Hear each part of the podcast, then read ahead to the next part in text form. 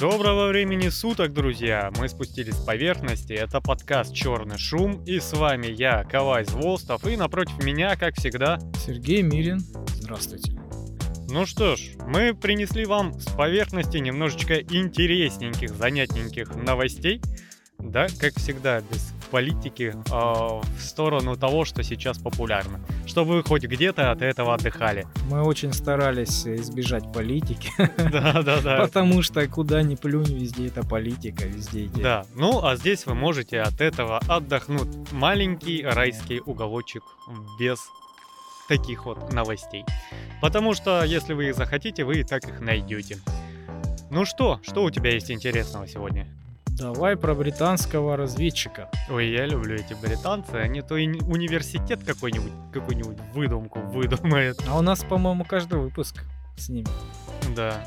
С э, всякими британскими специалистами. Итак, у нас есть британский разведчик Ми-6, который внедрился к исламистам, но вскоре сошел с ума от увиденного там.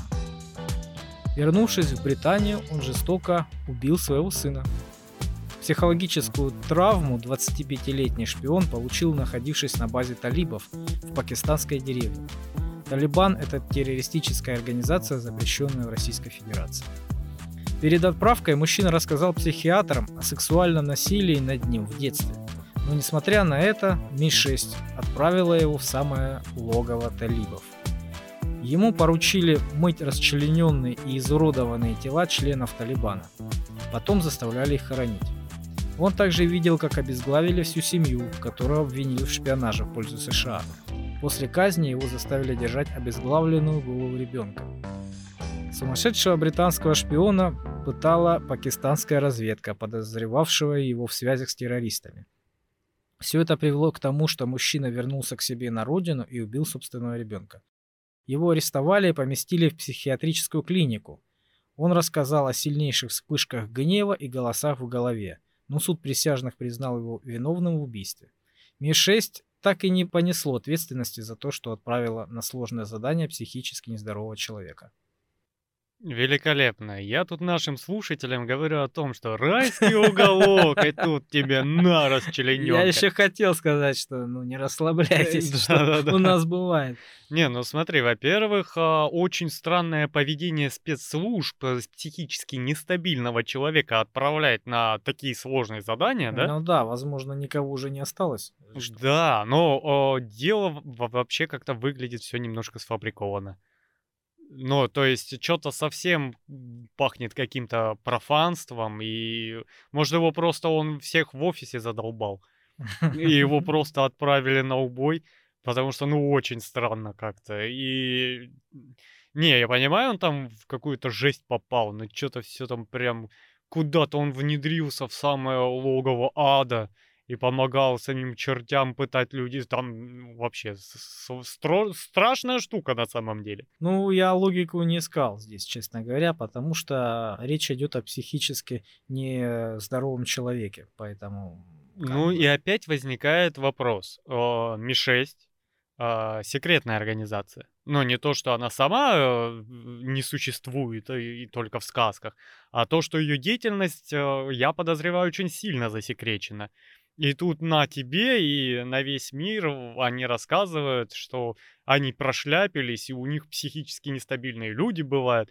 Может быть, они просто закрывают этим что-то похлеще. Отвлекают внимание, привлекая внимание. Mm. Не, я бы на самом деле на месте разведки сказал бы, это, э, это кто вообще? Он рассказывает, что он в Ми-6 замешан, и мы откуда знаем? Он подметал полы здесь, да? Да его, да его не было никогда. Дурачок какой-то поехал куда там, в Афганистан, Пакистан. Угу. Поехал туда по собственной воле, что-то там делал, потом приехал, нас зачем-то приплел. Вообще понятия не имеем, кто это, каким образом он собирается это доказывать. И это ж, блин, серьезная организация, они доказательства очень просто одной темной ночкой все у него заберут и все. Да, кто будет И скажут, что он просто псих, который зачем-то при... психа? Да, привлекает в Ми-6. Они скажут, ну, дурачок поехавший, понимаешь? А тут они вроде и э, не против. Что-то какой-то пахнет фабрикованной новостью, какой-то уткой, если честно. Да, все может быть. Но зато интересно, чуть-чуть этот в мир ужасов и расчлененки С погрузили. чего мы на- начали, да? Да. Так. А, ну слушай, раз а, у нас пошла такая, как говорится, Пьянка. пьянка, да, а, я тоже немножечко расскажу такой жести. Мгм. Атик Ахмед. Это человек, а, который, насколько я помню, был в Индии в правительстве, но он такой злой-злой-злой, он там глава мафии, там какие-то разборки, на него там десятки уголовных дел. В общем, такой крестный отец, вот прям реально крестный отец. Вот, индийский, правда. Ну, Мгм. то есть он такой, «А, ты делаешь это без уважения, Джонни. Мне хочется станцевать. И пошел такой, да, как в Болливуде. Вот. В чем прикол? Он был членом парламента Индии, и он и его брат были застрелены в прямом эфире. Я прям видел. То есть, а, в чем вообще Сапш? Он весь такой злой. Его уже схватила полиция. И они вели его и его брата на медосмотр. Перед этим а, его сын кого-то убил а, из противоположной, видимо, шайки. Его сына завалили. И, короче, на этом его как-то выпалили, выпасли и, ну, схватили. И когда его вели на медосмотр, там журналисты, все дела, и они вот так идут, там эти полицейские вокруг, им тычат в лицо микрофонами, и трое человек, притворившись журналистами, прям в упор с пистолетов гасят их обоих, короче. Ничего себе. Вот, и там прям такие пистолеты, знаешь, как Desert Eagle, ну, чтобы прям капитально. Чтобы если не выстрелил, хотя бы в голову Да. кинуть, да? Полиция растерялась, а, потому что они такие, а-а-а, и те, э, ну, их положили, еще в лежачих по несколько раз выстрелили. И потом такие оружие бросили, ручки подняли, типа арестовывайте. Вот, но учитывая, какого уровня это злодеи, вряд ли их ждет какое-то очень суровое наказание.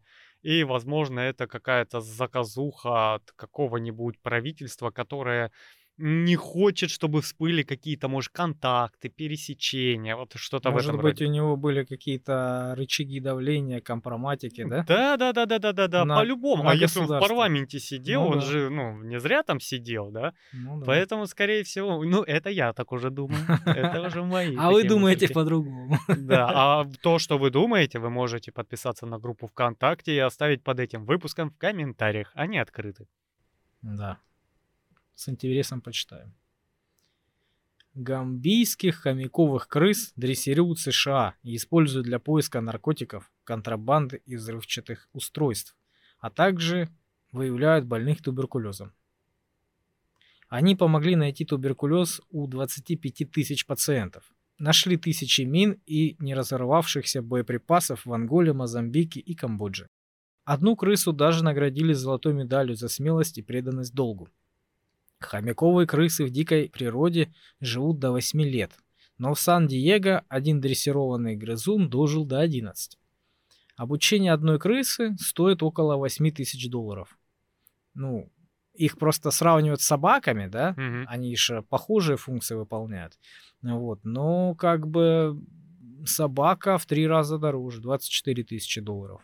Чисто на корм, наверное. Не знаю. Потому что собака ест, наверное, побольше, чем крыса. Ну, ну да. Дрессировкой грызунов занимается бельгийская некоммерческая организация. Ну, я видел такие, знаешь, вот как морские свинки.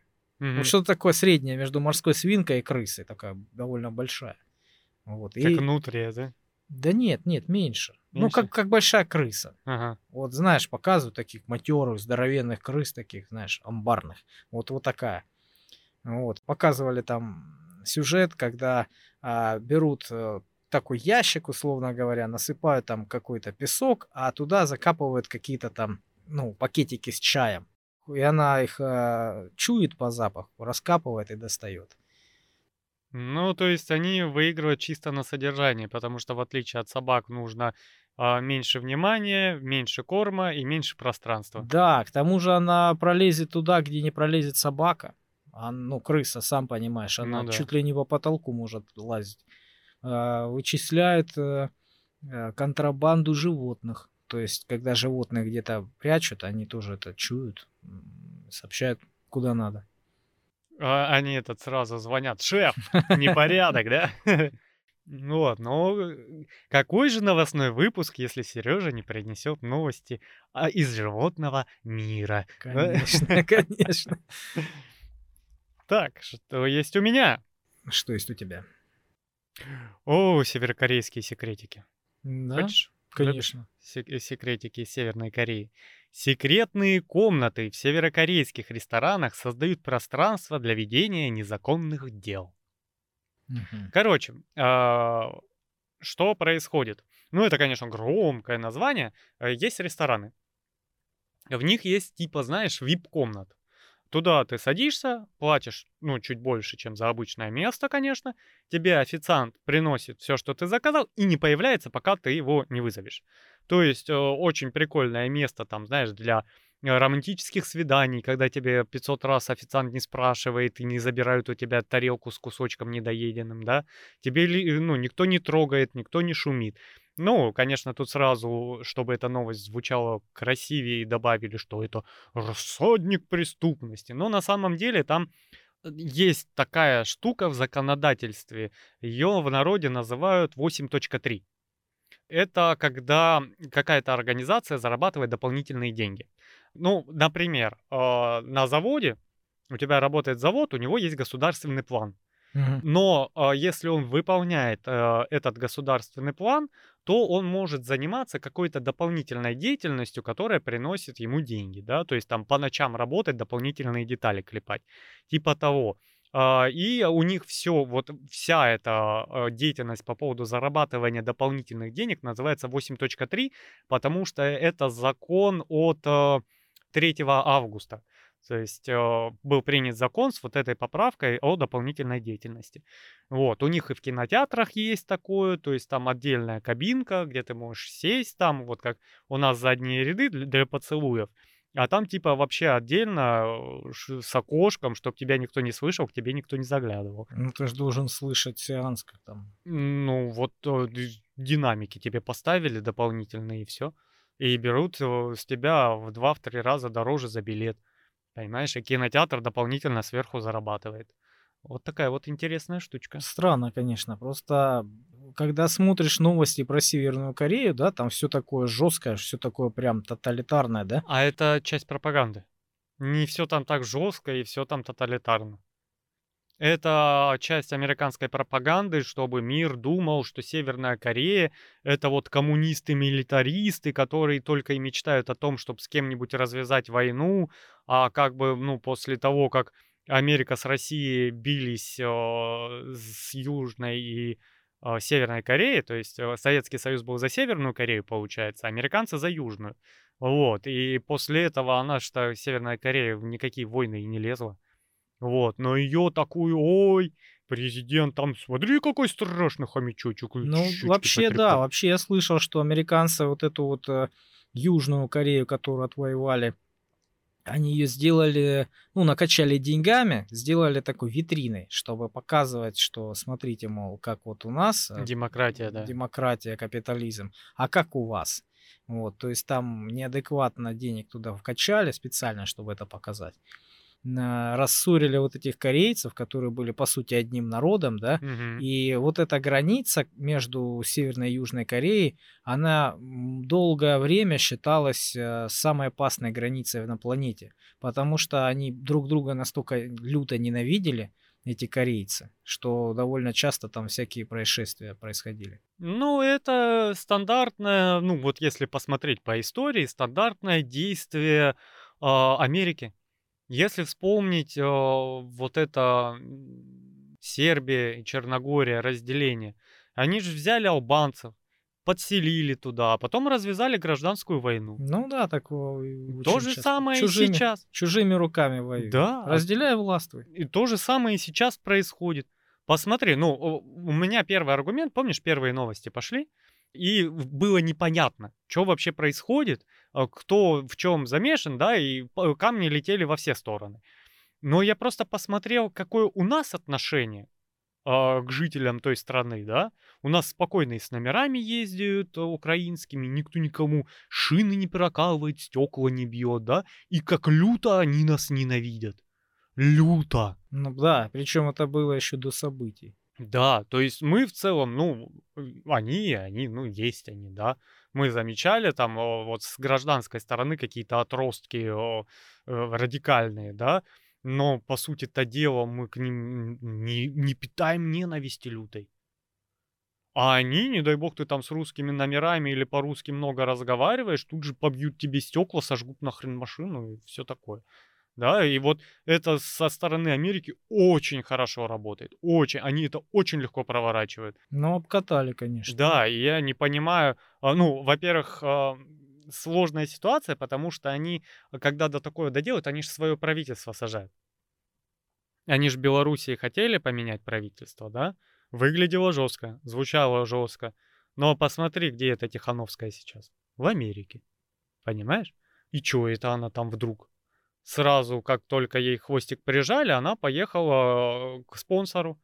И оттуда продолжила пропагандическую деятельность, да. Я, ну, э, моя позиция довольно такая.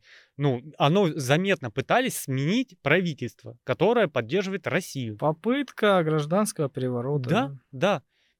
И почему порой народ так слепо ну, не понимает, что творят? Ну, народ не думает на самом деле.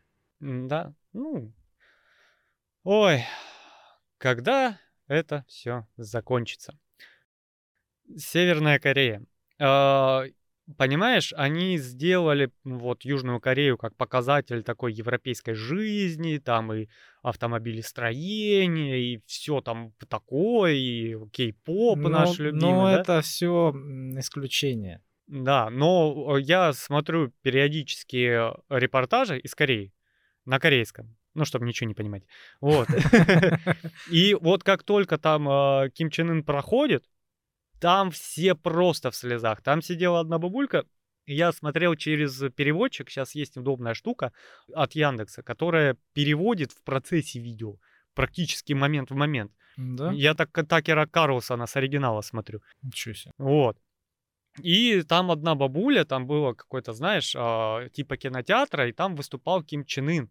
И она сидела в слезах, я всю жизнь работала на партию, и вот спасибо нашему правителю, что я в своей жизни увидела его так близко. Это была мечта всей моей жизни. И он куда ни заходит, там все женщины слезы от счастья льют, понимаешь? Они любят его. И когда нам показывают, что вот они такие вот всю свою ракету хотят куда-то, там они расстрелы массовые. Это вот как раз создание э, пропаганды на создание негативной репутации. Не все там так плохо. Поэтому все, что вот э, льется из-за бугра, любая информация, надо проверять хотя бы из оригинальных источников. Я недавно услышал, а, да вот буквально на днях, такую информацию, что 70 с лишним процентов СМИ в России принадлежат США. Прикольно, да? Корни пущены. Я просто в шоке. Как, как это так? Вы что, охренели? Вы, кто, кто-нибудь за этим следит или как?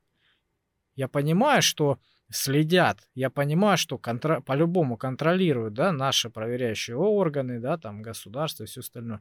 И я понимаю, что, возможно, у них нет такой, таких каких-то полномочий власти, да, чтобы как бы, ну, это безобразие прекратить. Но все равно. Слушай, но у нас э, очень, у нас говорят, никакой свободы слова в России нету, говорят СМИ купленные американские, да? Мгм. Но при этом в Америке очень быстро бы такую прикрутили. Ну, как бы да. Очень быстро. А у нас, ну, как бы, ну, вот. Ну, какого понимаешь? хрена? Потому что у нас свобода слова, она как бы есть. Она не такая свободная, как ты себя представляешь, что ты можешь ходить и варюшку открывать на любом шагу, что угодно, кого угодно обзывая, оскорбляя, да, и ничего тебе этого, за это не будет. Такого нету. Ну да? да, это довольно такая аморфная штука, свобода слова. Она Да. должна иметь какие-то рамки. Ну да, потому что если ты слишком свободоговорящий, ты можешь ходить и оскорблять других людей. И тогда это будет очень некрасиво, неправильно, и многим развязывать рты.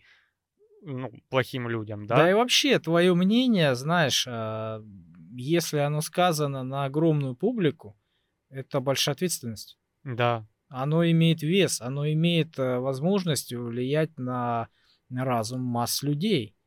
Поэтому Да. ты должен быть немножечко подконтролен. Я считаю, что это правильно. Потому что Да. если ты чушь какую-то несешь собачью, да, которая, ну, негативно воздействует на людей, Дестабилизирует общество. конечно, то это вредит, э, блин, государству. То тебя надо действительно что-то с тобой сделать. Прикручивать, конечно. У нас э, и запрещенный в России Инстаграм зато и запретили. Потому что оттуда ломанула такая пропаганда. У меня глаза на лоб полезли, я сам удалил. Ну, слава богу, я не видел. Я просто в первый же второй день я обалдел. Потому что это, ну, представь, э, а, ну, практически все в этом Инстаграме сидели. И тут начинаются события, и столько полилось. Так жестко, со всех вот вообще источников, каких только было можно, полилась информация жесткой пропаганды о том, что мы должны на вилы собственное правительство поднимать. Как Мгм. так? Они такие мирные, одуванчики пушистые, понимаешь? А мы, типа, империя зла. И, ну, я такой, о, отлично, кнопка удалить. У тебя собственная такая-то. У меня очень жесткая а, позиция, и я очень критично отношусь ко всему. И я пока не перепроверю, я хрен поверю. Я скептик до мозга костей. Помимо скептицизма, я очень люблю свою страну и считаю ее самой лучшей на планете, как бы. И если вдруг мы империя зла, то да, это наш козырь. Скалим зубы, держим марку. Все. Вежливые люди, что не мешает нам быть грубыми. Вообще не против. Это моя страна, я здесь живу и буду жить, и буду отстаивать э, свою землю. Мне как бы моя позиция такая. Поэтому, если даже льется что-то такое негативное про что-нибудь, я сразу проверяю, от кого, по какой причине, несколько источников, а что это, а кто это, что и вам советую, потому что, ну, нам на слово тоже верить не надо, всегда проверяйте, да, потому что и мы, бывает, запутаемся и что-то не то скажем, потом исправляемся в следующем выпуске. Конечно. К тому же в большинстве случаев мы высказываем именно свое мнение, которое может быть вообще очень Ну, субъективным. Да. У нас и интересная с поверхности так устроено, что мы а, стараемся приносить такие новости, чтобы, ну, а, сильно не грешить, как говорится, да. Вот. Поэтому любим про ЛГБТ, про черных русалочек и что-нибудь такое. Но сегодня не поверишь. Ни одной новости у меня про ЛГБТ и черных. Да? Я сам удивлен себе. Сегодня отдыхаем. Сегодня я решил расслабить уши наших слушателей по этому поводу. Пускай этот э, ин- интрига сохранится. Отличный выходной. Какая красота. Продолжаем.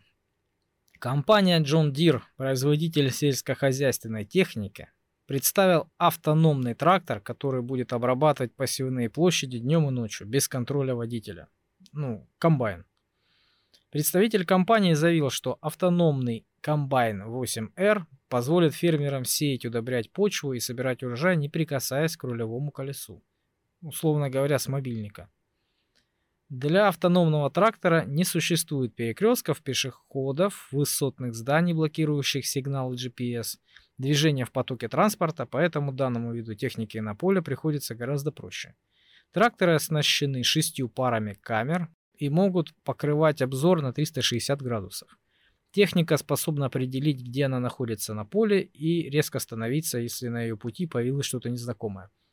Официальной цены нет еще пока, но по приблизительной оценке комбайн будет стоить около 500 тысяч долларов. Цены обычной модели колеблются от 200 до 350 тысяч. Слушай, ты э, эту новость проговариваешь, и я сразу вспомнил, ну погоди, когда «Косил ясь карушину, ту поглядал на девчины, куриц такой молит, да, в деревню заехал, эти хибары, Да, там помнишь песня? Ту-ту-ту-ту-ту-ту-ту-ту-ту-ту. да. Вот, мне сразу представилось, как комбайн этот э, осатанел и уехал в деревню. Ты чё, знаешь, какие современные комбайны крутые? Вообще.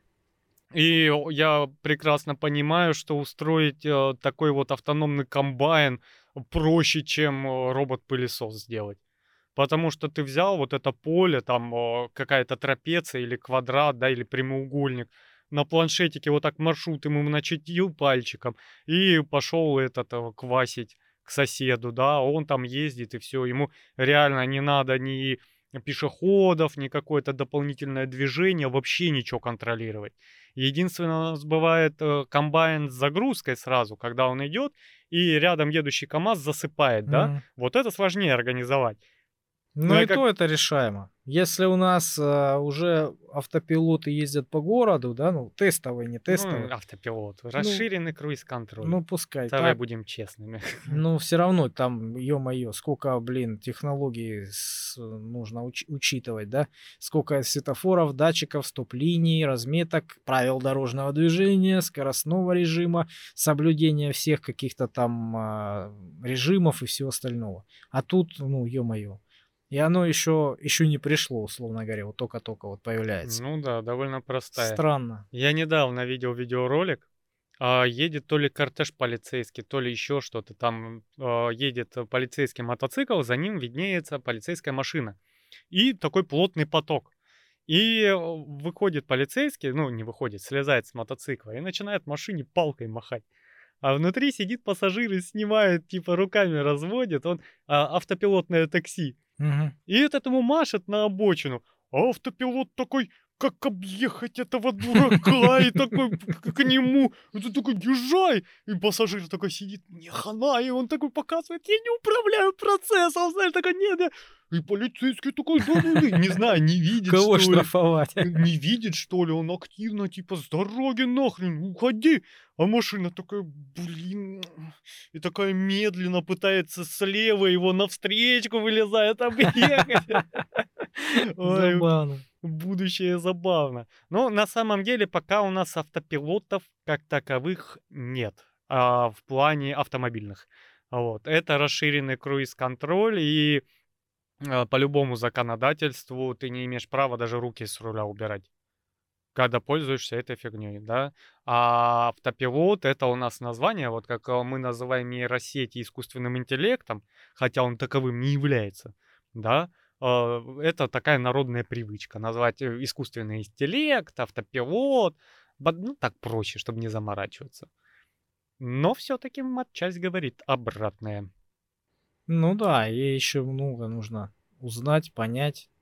Но я все-таки жду, когда соединят вот этот псевдоавтопилот с псевдоискусственным интеллектом, то есть нейросеть с расширенным круизом контролем а, третьего поколения, и они будут такие, ну, матеры вместе контролировать, Да, будут, безусловно. и в один момент такие, ах, жалкий человеческий, сбивай его нафиг. Ну, не А знаю. потом будет а, оправдываться этот, а, кто он, чувак, который программировал. Типа, это непредвиденный сбой, она не должна была убивать 20 человек специально, да? Я, кстати, недавно про это читал. Ну, какой-то там профессор э, института нашего, по-моему, питерского. э, Вот, он рассказывал, что сильно большая шумиха вокруг этих нейросетей, да, это не, не изобретение парового двигателя, да, это не изобретение Эдисона, это сильно раздутое все. И говорит, любой специалист, который в этом разбирается, что там под капотом у этих нейросетей, да, они прекрасно понимают, что это слишком, вот эта паника, она Это больше пиар. пиар, да, шу- шумиха, потому что у человека очень-очень-очень много рычагов воздействия на это все. И без человека эти э, нейросети, заточенные только на одну какую-то маленькую узкую нишу, да, они не могут принимать решения и э, элементарно, то есть человеку ее сломать, использовать. Но в бочку меда есть еще и ложка дегтя, в том плане, что а, будут какие-то со временем хакеры, которые будут их взламывать. И он привел пример такой, что вот, например, тот же автопилот на машине, да, который едет по городу, ну, условный автопилот, и э, тот же хакер может, например, влезть туда в мозги, э, в этой нейросети, да, и чуть-чуть что-то поменять. Э, поменять то, что человек сразу не, не увидит. И он, например, перестанет различать людей как помеху, понимаешь? То есть э, будет такая фигня. Он сказал, что, конечно, некоторые профессии уйдут в прошлое. Да, она действительно нейросеть вытеснит их. Например, юристов низшего звена, да, там, которые там элементарные бумажки делают, или еще что-то. Но, говорит, э, все равно это слишком большая паника вокруг этого. И вокруг этих нейросетей уже появляется довольно большое пространство для новых рабочих. То есть не только те, кто их разрабатывает, а еще и те, кто обслуживает, те, кто их внедряет и все остальное. А, да, и тех, кто я даже видел вакансии э, людей, которые делают умеют запросы. писать запросы. Да, да. да. Но вообще, э, в чем вся балалайка происходит? В том, что этот шум вызван специально, и я, по-моему, об этом говорил, чтобы привлекать инвестиции. Ну да, его еще спросили, а что тогда говорит Маск, да, вот это открытое письмо о том, чтобы перестать э, эти разработки делать. Он то же самое сказал, что и ты. Вот недавно. Да, о в том, прошлом что... новостном, да? Да, о том, что это все борьба больших корпораций, одни отстают, да, другие преуспевают, поэтому надо чуть-чуть одним палки в колеса поставить, чтобы другим догнать чуть-чуть. Да. Или да. какие-нибудь там э, рычаги давления, влияния себе заработать какие-то вот на начальном этапе, пока это возможно еще. То есть это битва корпораций между ну собой. Ну да, потому что рисуют такое, что ой, там нейросеть лучше человека, что-то, ой, на самом деле нет. Даже с э, рисунками банальными, да, тут э, наша система, как она, Кадинский 2.1 от Сбера. Очень прикольно. Но все равно ты, как бы там ни крутился, э, тебе понадобится художник, если ты хочешь сделать хороший продукт с помощью нейросети, тебе нужен будет художник, который доработает созданное изображение. То есть, по сути дела, оно сделает за тебя какую-то основу, да. а художнику потом оттачивать, потому что на любой картинке от нейросети попробуйте посчитать количество пальцев на руках. Ну, она пока не умеет их делать, руки. Да, то есть там очень много косяков. И когда вы видите какое-то изображение, а, которое вот красиво показали, типа в какой-нибудь в группе ВКонтакте, вот нейросеть сгенерила. Сто процентов после того, как сгенерила, еще сидел художник и исправлял все косяки. Потому что я от нейросети буквально вчера пытался добиться изображения туалетной бумаги. Она не может сделать ровный рулон. Он у нее то кривой, то двойной, то косой, то еще какой-то, то неправильный. То есть ее надо дорабатывать. Так что, ну, опять же, привлечение. У тебя что начинается? У тебя э, на бирже идут акции. Компании тоже, той же Open uh, AI. AI, да, я AL называю, по барабану вообще, ее ГПТ-чат. Вот. Она создает шумиху в инфополе о том, что там обманул какой-то студент преподавателя, получил там пятерку, четверку. Тройку. Да, Тройку. Тройку. Недавно разговаривали об этом. Тро... Трояк он получил. Да, куда-то там позвонил, типа договорился, чтобы ему там э, капчу разгадали и прочее. И тут такие люди, которые инвестируют деньги, да, не все, как, допустим, наше среднее звено там по тысяче в месяц инвестируют. Люди некоторые занимаются... Спекулянты, да? Нет. Люди, которые серьезно занимаются инвестициями, инвестируют миллионы. Это не спекулянты, это немного разное. Вот, то есть очень много людей, например, богатых, вкладывается в IPO, да, в рискованные акции, чтобы на них заработать. И тут у тебя в инфополе возникает такой большой резонанс, и ты такой, слушай, а вот она сейчас, эта компания начинает лететь вверх, если я сейчас акции ее куплю, да, то есть я, по сути дела, покупаю бумажку, э, спонсируя организацию, давая ей деньги на разработки, с надеждой на то, что она потом их окупит, и я получу больше денег. Да, если она не обанкротится, то акции я могу продать за большее количество денег. И все такие, о, перспективная технология, перспективная компания. И еще и Microsoft ее выкупает. Вот, пожалуйста, 2 миллиона в акции OpenAI. Вот, и все. И если ты не будешь поднимать такую шумиху и резонанс в обществе, ты не получишь такие инвестиции. Ну, понятно, это киты. Да, то есть, ну, опять же, это все то, что мы видим как э, обычные люди, это очень хорошая игра актеров, ну, чтобы заработать побольше денег. Да, ну к тому же еще говорилось о том, что а, у нейросетей гораздо меньше бэкграунд, чем у человека как бы она не старалась, у нее, может быть, в какой-то нише будут прогрессы, да, но в целом она не сравнится с человеком по опыту, по интуиции, по всему остальному. Да. То есть пытались внедрить какую-то серьезную такую мощную систему а, нейросетей для медицины, да, но она довольно нередко, скажем так, ошибалась. Вот, потому что все-таки живой человек, он имеет э, свойства, ну, своего личного опыта, да, он общается с людьми, он видит, как они выглядят и все остальное. То есть э, такому количеству опыта, как человек прошел за жизнь, да, э, связанный со своей э, работой непосредственной, ну, нейросеть пока она этого не может понять. А, лет через 10 мы увидим что-то похожее на реальную крутую нейросеть. Да, да, еще сейчас Только рано лет еще. через 10. Мы сейчас видим а, сырую, сырые продукты с очень большим пиаром и маркетингом вокруг. Вот. И как бы пока бояться рано, но если вы боитесь, у нас специально для вас есть подкаст чисто про нейросети и искусственный интеллект, где мы нагоняем и страху, а Сергей Мирин пытается опровергнуть, говоря, что за этим будущее. А Калай Злостов говорит, что нет, мы все умрем. Все как обычно в нашем репертуаре. Заходите, послушайте. Так, опрос. Половина неженатых людей в Японии моложе 30 лет не хотят детей. Уровень жизни повысился, да? Видимо, да.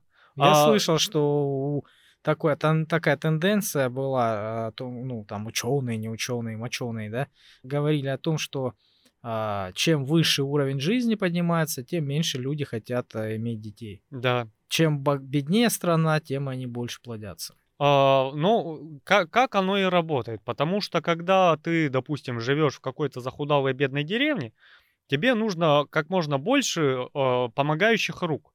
И учитывая, что уровень медицины ниже, смертность выше детская, да, ты э, заранее нараживаешь 5, хоть 3 доберутся до...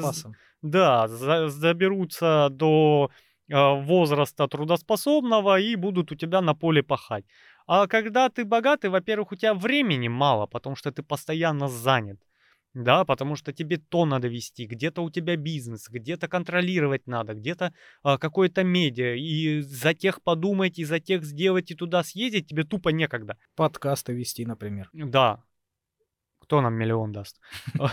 Вот. И тебе, ну, некогда распыляться, потому что как минимум отношения у тебя забирают много времени. А если еще это семья с детьми, то они очень хорошо кушают время. И поэтому новые, э, ну, молодые люди все меньше хотят э, в это ввязываться.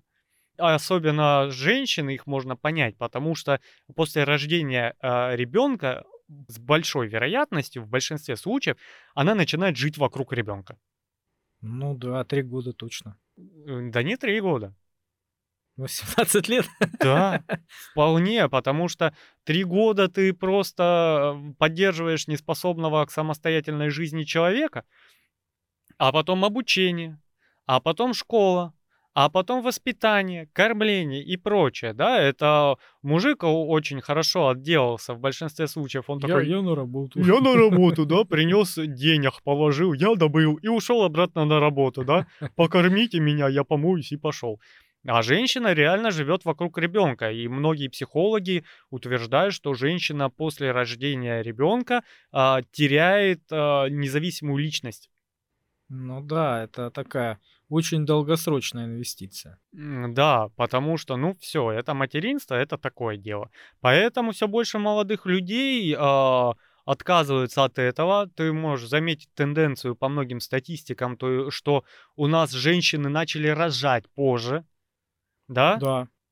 То есть, ну, адекватно рожать, потому что залетевших малолеток это, ну, Не касается. не да. касается. То есть раньше женщины там рожали 19-20 в замужестве, да, в 22, а сейчас и в 35, и в 40 спокойно, да, когда уже все устаканилось. Ну, уровень жизни повышается, продолжительность жизни повышается, смертность э, детская понижается. Медицина растет, и ты, когда там уже в 35 тебе было тяжело рожать, в целом с нынешним уровнем здоровья и медицины ты можешь себе это позволить. Ну Вот. и карьера, все больше люди на это обращают внимание. Да, На, да. на карьеру, которую нужно сделать хотя бы ну, большую, большую часть этой карьеры до рождения ребенка. да. И с этим же вторая новость, которая стояла рядом. В Японии массово начинается закрытие школ. Там уже много школ, где один-два ученика. А, все на онлайн переходят? Нет, детей мало. Да? Да, А, рождаемость упала. У тебя а, 53% мужчин не хотят детей, и 48% женщин не хотят детей. У тебя полстраны child-free, по сути дела. Ничего себе. И у них просто, ну, школы стоят пустые, у них учеников нету. И они массово закрываются. Потому что когда в 90-х, 80-х там был бум экономики, когда там все только взлетало, там очень много а, было, ну, рождаемость повысилась. Когда у тебя страна довольно бедная и архаичная, и вдруг она становится открытой и экономически богатой, начинается массовое рождение, потому что люди, которые вчера были бедными, а, с менталитетом бедного человека, ну да, да, да, да. получив деньги, о, да я могу десятерых родить и есть чем кормить. Смогу себе позволить, да? Да, и понастроили образовательных учреждений. А сейчас люди присытились, менталитет бедных у них ушел назад, куда-то в поселковую область, да, где там остались такие же бедные. А новые люди, которые обеспечены в крупных городах, как Токио, Осака, они заняты работой. И они обеспечивают себя, обеспечивают карьеру, а азиаты сами по себе очень трудоспособные и целеустремленные, да, а японцы вкалывают там, дай боже, их не остановишь, они как машины. И если у них есть возможность не заниматься ребенком, а вместо этого работать, они, как видишь, половина выбирают работать. Ну да, я слышал, что довольно много а, у них деревень пустует, да, и они земли, дома раздают даже приезжим, даже, даже тем, кто не имеет гражданства. Да. Господи, приезжайте хоть кто-то.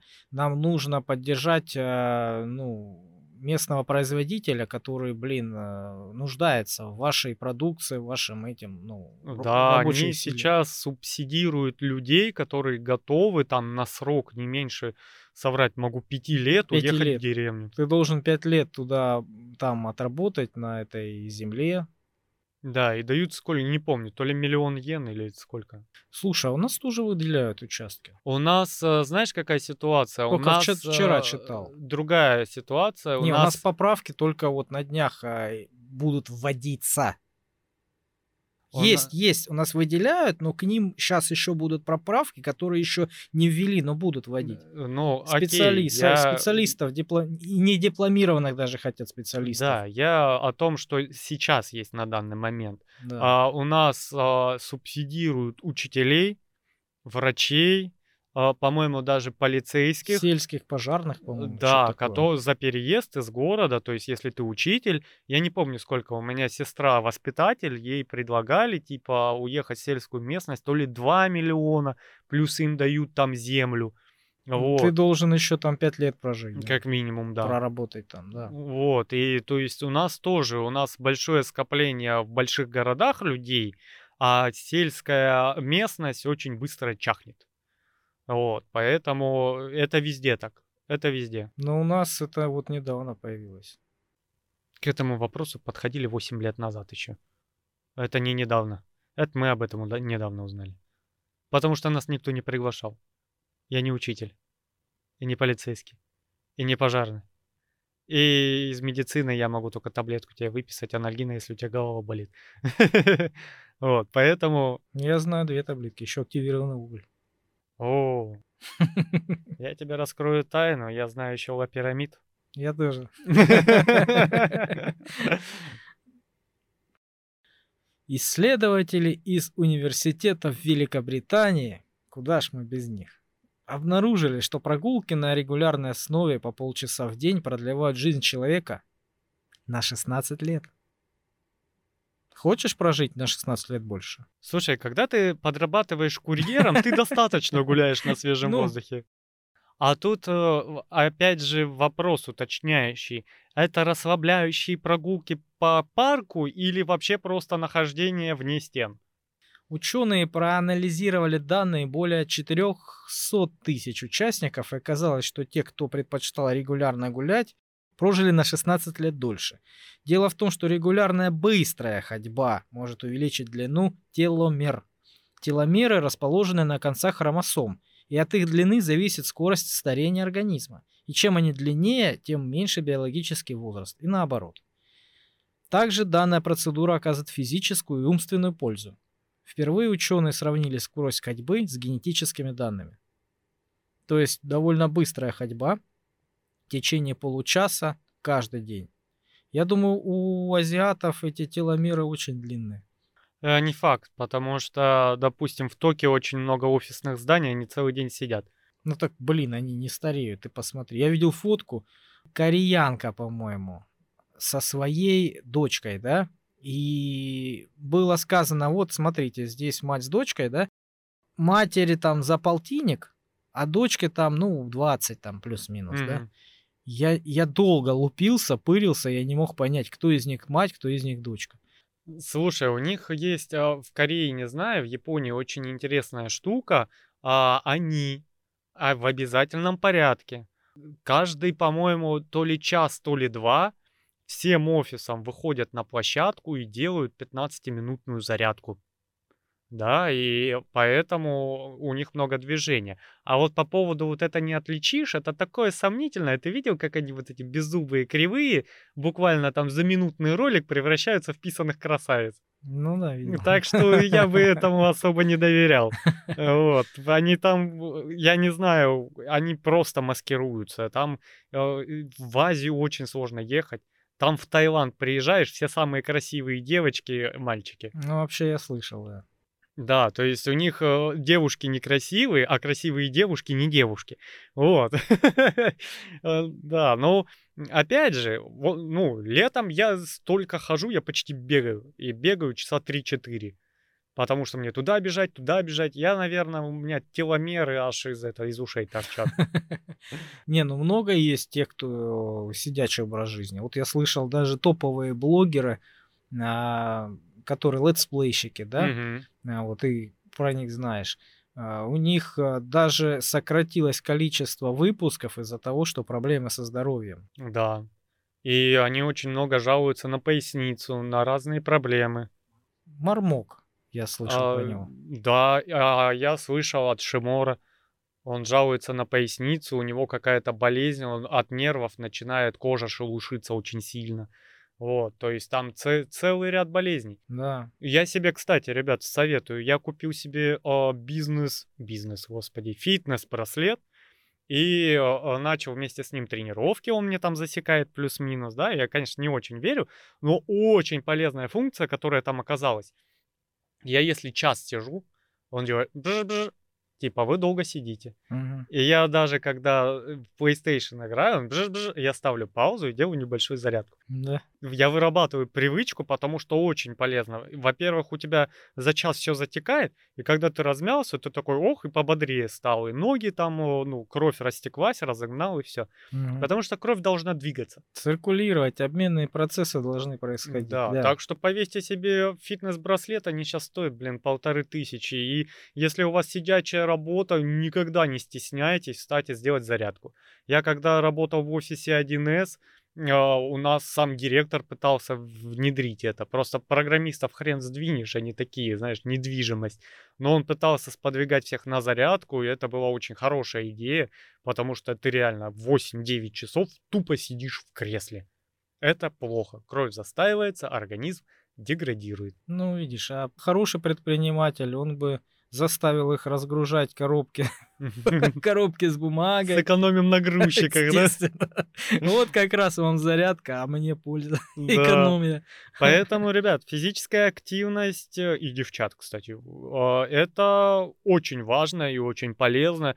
Никогда не пренебрегайте зарядкой с утра банальная зарядка с утра, ну, блин, лучше, чем крепкий кофе бодрит. Да, я как-то читал о том, что зарядка настолько полезна, что она, по-моему, даже полезнее, чем э, фитнес-упражнения. Да. Я просто читал как-то там, где-то статья была, э, и вопрос такой, можно ли заниматься ну, в тренажерном зале без зарядки, да? Ну, насколько это вредно? Ну, без разогрева имеется в виду. Да, без разогрева, без вот этих вот... Э, там было сказано, что лучше сделать зарядку вместо тренажерного зала. Это будет полезнее. Да? Настолько это полезно, да, потому что, во-первых, травмы а, могут быть на не проснувшийся организм, скажем так, неподготовленный. Да, я когда ходил в зал, ну, железо потягать, у меня за правило было перед каждой тренировкой 20 минут беговой дорожки. Ну, я на беговую дорожку не захожу, я так, да. но разминаюсь каждый раз. Да, ну, то есть я там э, бегал обязательно, потому что у меня с коленями проблемы, как раз из-за офисной жизни. И я их не замечал, пока, ну, потому что помимо офисной жизни много двигался. Я на работу 9 километров туда-обратно, с горки в горку ездил на велосипеде. О, велосипедисты, по-моему, самые здоровые. Да, и из-за этого я не замечал. А потом я одну зиму посидел без движения, и у меня начало складывать. То есть у меня могло резко стрельнуть настолько колено, что я полтора часа сидел на лавочке и ждал, пока я смогу ходить. Вот. И когда я начал работать курьером, я начинал пешим. Я реально первую через неделю я сложился. И мне врач сказал, что это как раз хорошо. Не то, что ты сложился, а то, что ты начал ходить. И ты сейчас начнешь много двигаться. И эта фигня при э, движении если интересно, погуглите деформирующий остеоартроз на суставах наросты. И когда ты ходишь постоянно, ноги работают, угу. у тебя обменные процессы, обменные процессы образования не образуются. А, я И мне э, обязательно нужна была разминка ног перед э, любой нагрузкой на нее. Потому что без разминки я просто могу обрубить себе ноги нафиг. Ну, видишь, тут э, получается, что физические нагрузки в правильной пропорции, да, ну, грамотные нагрузки, они полезны в любом возрасте. У нас получается в, в молодом возрасте, да, тебе полезно, чтобы ты не заработал себе какие-то болезни на старость, на будущую жизнь. А старикам полезное, чтобы не разваливаться, чтобы поддерживать свое здоровье. Да. Потому что тот старик, который, ну, весь день сидит перед телевизором, да, там, или на вахте, я не знаю, чем они там занимаются, в шахматы играют. Вот, они очень быстро болеют, и у них э, все суставы, все, все болеть начинает. Слушай, вот ты сказал, и я вспомнил еще одну новость, которую я обязательно должен рассказать. А, в одном городе, в России, программист подрался с шахматистами. Ой, там какая ситуация. Программист на удаленке а, вышел во двор с ноутбуком и сел в беседку, где обычно режутся в шахматы. А, потому что там розетка была. И сидит, работает. Пришли пожилые шахматисты и говорят, иди отсюда.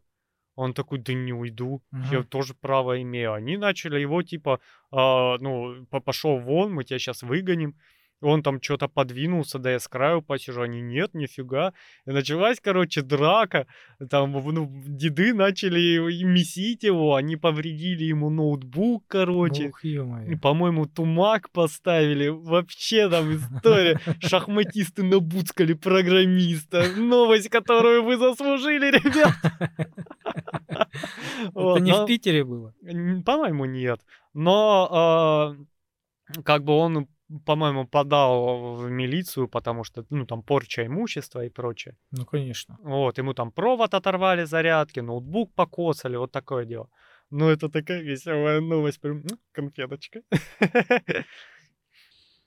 А я видел скетч какой-то еще старый-старый, по-моему, по-моему, в этом, в городке еще был, когда какие-то бывшие музыканты в виде, ну, стали преступниками и начали там разговаривать между собой, да, но так как у них бэкграунд такой культурный, да, они закусились на, ну, не, не, раз, не на разделе криминальных каких-то движений, а закусились на непонимании вкусов друг друга. И там я тебе сейчас за Иоганна Себастьяновича.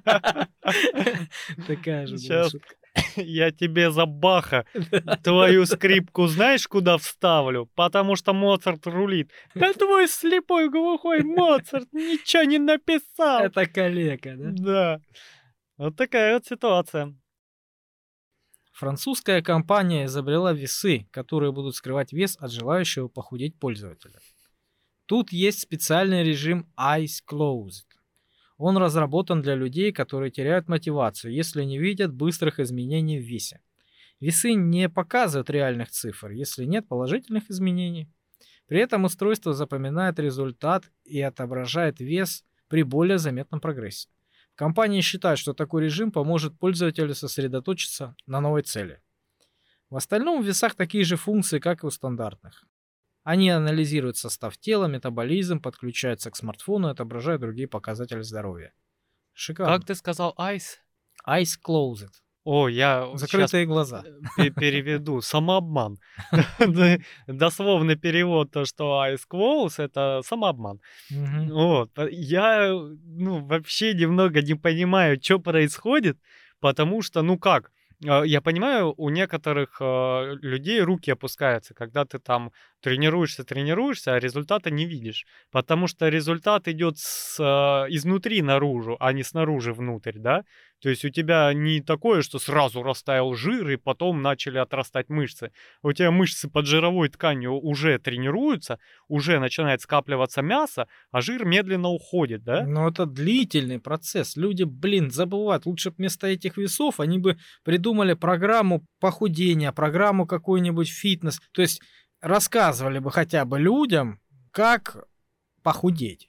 Просто процесс похудения, так же как и процесс набора мышечной массы, да, это длительный процесс размером во всю жизнь. Это образ жизни твой. Да. Ты, чтобы стать качком, ты должен заниматься всю жизнь.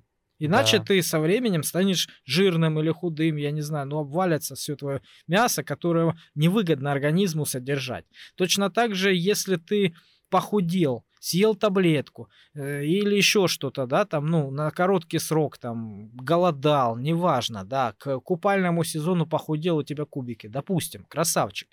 Но это же все равно не образ жизни. Это короткий какой-то успех, который э, очень быстро изменится, ну, в в обратную сторону, потому что ты должен всегда следить за своей диетой и за калориями, иначе ты э, будешь ну, не, не, не той формы, какую ты хочешь. Я вам сейчас грубую вещь э, скажу, вы уж простите.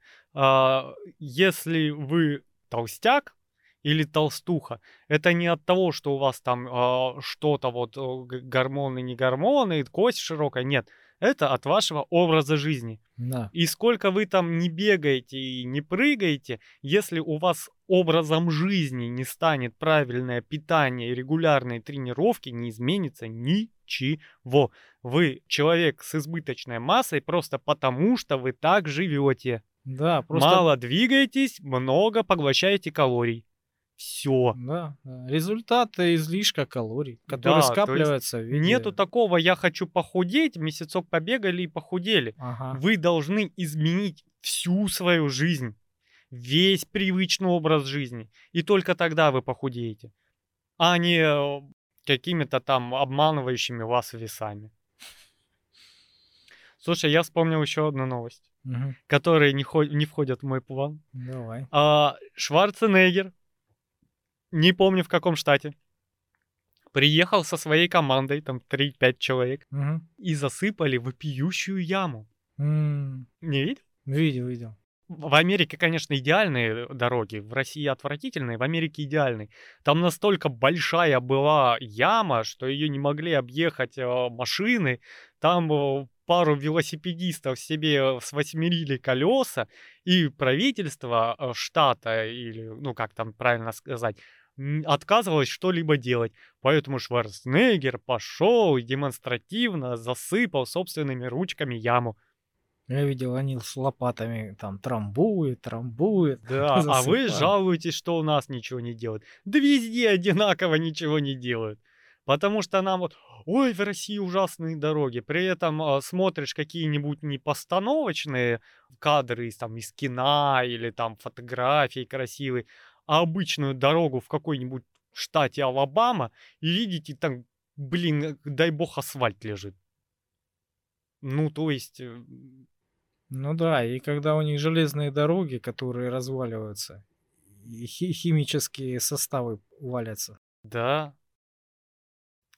Так, интересная новость. Из грузовика, припаркованного у Walmart Филадельфии, украли 2 миллиона 10-центовых монет на 200 тысяч долларов. Сколько ж они весили, интересно. Охренеть сколько. Короче, а, на грузовике мужик, дальнобойщик, приехал к Валмарту, решил, я пойду посплю, отдохну, да, ничего не случится, и пошел. Ну, там, в хостел, наверное. И под- приехали какие-то воры, вскрыли фуру, вытащили оттуда а, 2 миллиона 10-центовых монет. Видимо, там осталось еще. Вот, но, видимо, машина уже не выдержала такого веса. Они сколько могли унести, унесли. С ума сойти. И уехали. Так прикол в том, что м, в Америке не распространено, как у нас, э, технология бесконтактной оплаты и прочее. Знаешь, вот у них очень сильно в ходу мелочь. Ты буквально через день хождения по Америке, у тебя уже в карманах по полкилограмма мелочи. Потому что э, доллар довольно крупная валюта, да, и там очень много цен с центами. И ты постоянно, у тебя целая гора, там, пятаков, э, двоек, и постоянно. Это очень у них сильно. И они очень не хотят отказываться от о, налички. И поэтому постоянно тебе в любом магазине ты заходишь, тебе тут же 70 центов мелочью. Это знаешь, вот как мы, у нас было бы вот сотка, это как доллар, да, грубо говоря. Мгм. И вот сдачу нам сотки постоянно монетами, потому что ниже сотки купюры просто нету. У них же нету полдоллара, понимаешь? И вот тебе в каждом магазине ты купил 50 хлеб, центов нету? М, 50 центов это монета. Но купюра минимальная, у них доллар. И из-за этого у них гори мелочи. Вот. И я читаю новость, такой, блин, куда они будут девать? А потом такой, а, так это ж Америка, господи. Вот ты можешь перейти в банк и взять там специальные бумажные тубусы, в которых будешь хранить денежки, а потом эти тубусы отнести обратно в банк, и они дойдут тебе купюрку. Там у них монета оборот огромнейший. С ума сойти. Поэтому, ну, Неужели сложно им ввести такую систему, как у нас? Бесконтактные платы. Что это, так сложно, что ли? Или там нет программистов?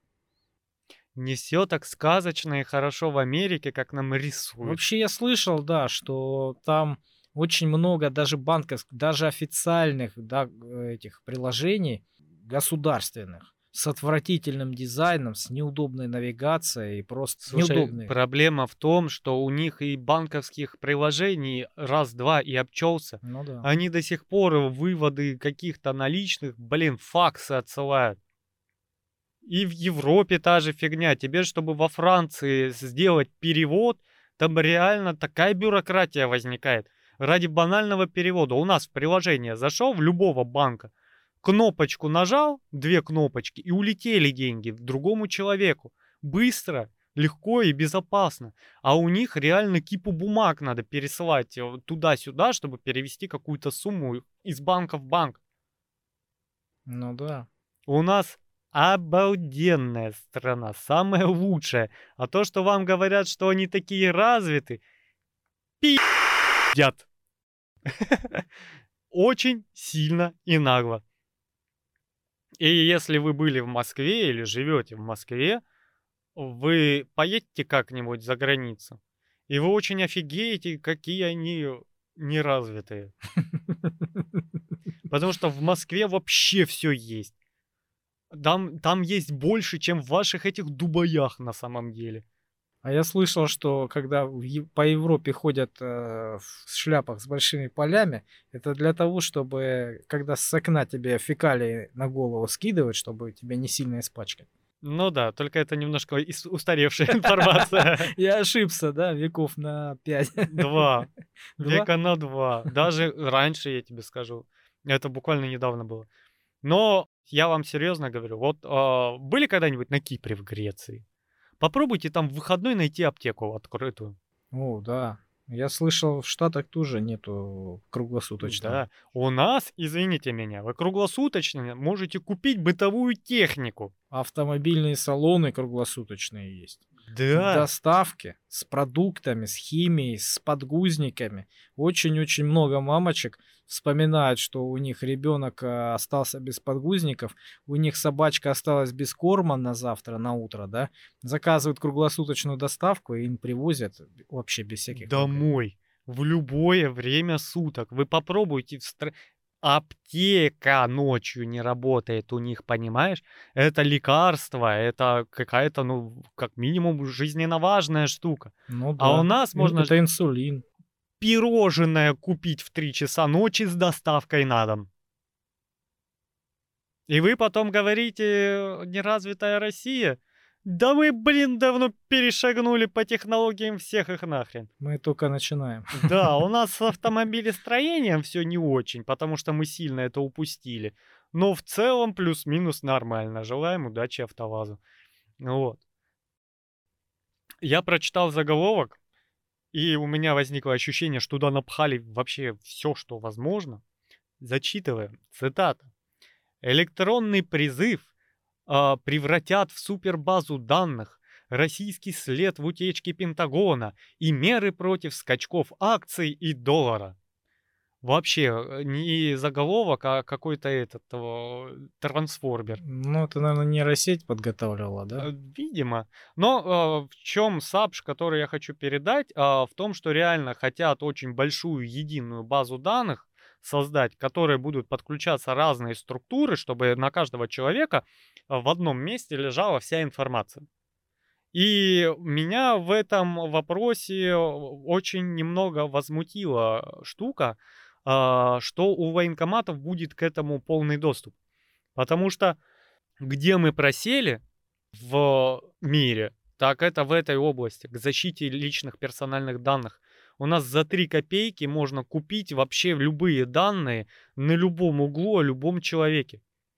Я помню, как одна телефонная компания, не буду называть, а, выпустила антиспам услугу такую платную, которую ты мог подключить. И буквально через неделю спама стало просто полный телефон. Они тупо продали, слили базы данных все, кому не попадя, продали, чтобы продать услугу. У меня не было, ну, вообще левых звонков.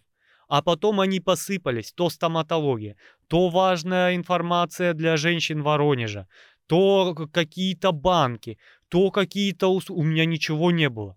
Слушай, у меня такая же песня была, а, когда я подключил вот эту услугу. У меня не было ее раньше. А, Антиспам. Я выбирал тариф, я менял тариф а, на более другой. Вот. И там в настройках взял эту функцию антиспам. И ты знаешь, я... Ну, мне звонили, ну, скажем, раз в неделю, может, да, с рекламами там какая-то услуга, какой-то опрос или еще что, или банк какой-нибудь, да, с предложениями, что все на меня уже а, одобрено, да, только приди и возьми кредит. Вот. То есть раз в неделю такая фигня. Как только я подключил антиспам а, вот эту услугу, мне раз в два дня приходило сообщение от них, что заблокирован звонок, вот смотрите, вы не зря платите нам деньги. Вот, вот мы опять э, заблокировали звонок. И вот это вот уведомление стало больше меня за, ну, напрягать, понимаешь, чем сам спам-звонок. Зайди в личный кабинет и выключи извещение о заблокированных звонках, и все. Тебе это чуть-чуть облегчит информационный фон. Но опять же, в чем прикол этой новости э, и что мне не понравилось, что я практически уверен, что военкоматы начнут продавать базы данных. Потому что у нас очень похабное отношение к персональным данным, и нет практически никакого наказания а, на государственном уровне за слив личной информации. Я еще замечал, что как только ты какую-нибудь карточку супермаркета завел, да, или, например, воспользовался услугами такси, там, ну, первый раз там за два месяца, да, ну, только произошла активация, сразу появляются спам-звонки, сразу же. Да. Потому что без телефона ты эту карточку не заведешь. Там обязательно телефон надо прилагать. Раньше Да. не обязательно, сейчас всем обязательно. И хоть ты там указывай, хоть ты пиши в этом а, заявлении, там бывает, да, заявление такое, которое ты, ну, формальность, да, что ты там фамилию, имя вписываешь, чтобы карточку завели на тебя. Ну Вот, ты пишешь, что не надо не оповещать смс никакие, ничего. Один хрен начинают всякие смс но не от этого магазина, так от э, посторонних лиц. Но я в один момент просто э, решил посмотреть, что там с кредитами нынче в банках. И в одном приложении, опять не буду называть, просто вбил параметры, какая сумма там, на какой период, сколько процентов, сколько платеж. И закрыл. То есть не, даже не отправил на подтверждение. Да, ну типа на проверку, одобрят, не одобрят, мне это нафиг не надо было. Мгм. Тут же телефон вообще не замолкал. От каких-то крупных банков до каких-то шарашкиных контор, деньги сразу и прочие. Но свинство. Да, фиготы, которые даже они, многие не опускаются до того, чтобы с тобой живой человек поговорил. Они просто запись тебе включают. И я не думаю, ну, я после этого от такого свинского отношения э, к ним обращусь, Ну да. и у меня сразу такой, знаешь, черный лист банков, в которые я в жизни не буду сотрудничать. Я, честно говоря, тоже не понимаю вот этого. Когда они мне звонят, какая-то компания, да, с навязчивой рекламой, она меня дергает. Я, я рабочий человек, я взрослый человек, у которого есть работа. Я, я занят, да. Если я не занят, то я занят другим.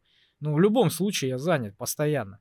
И они меня дергают со своим спамом, со своей рекламой, понимаешь? Звонят мне принудительно и говорят, у нас есть такой-то товар, такой-то товар, купите. Ну, я после этого как будто им буду звонить?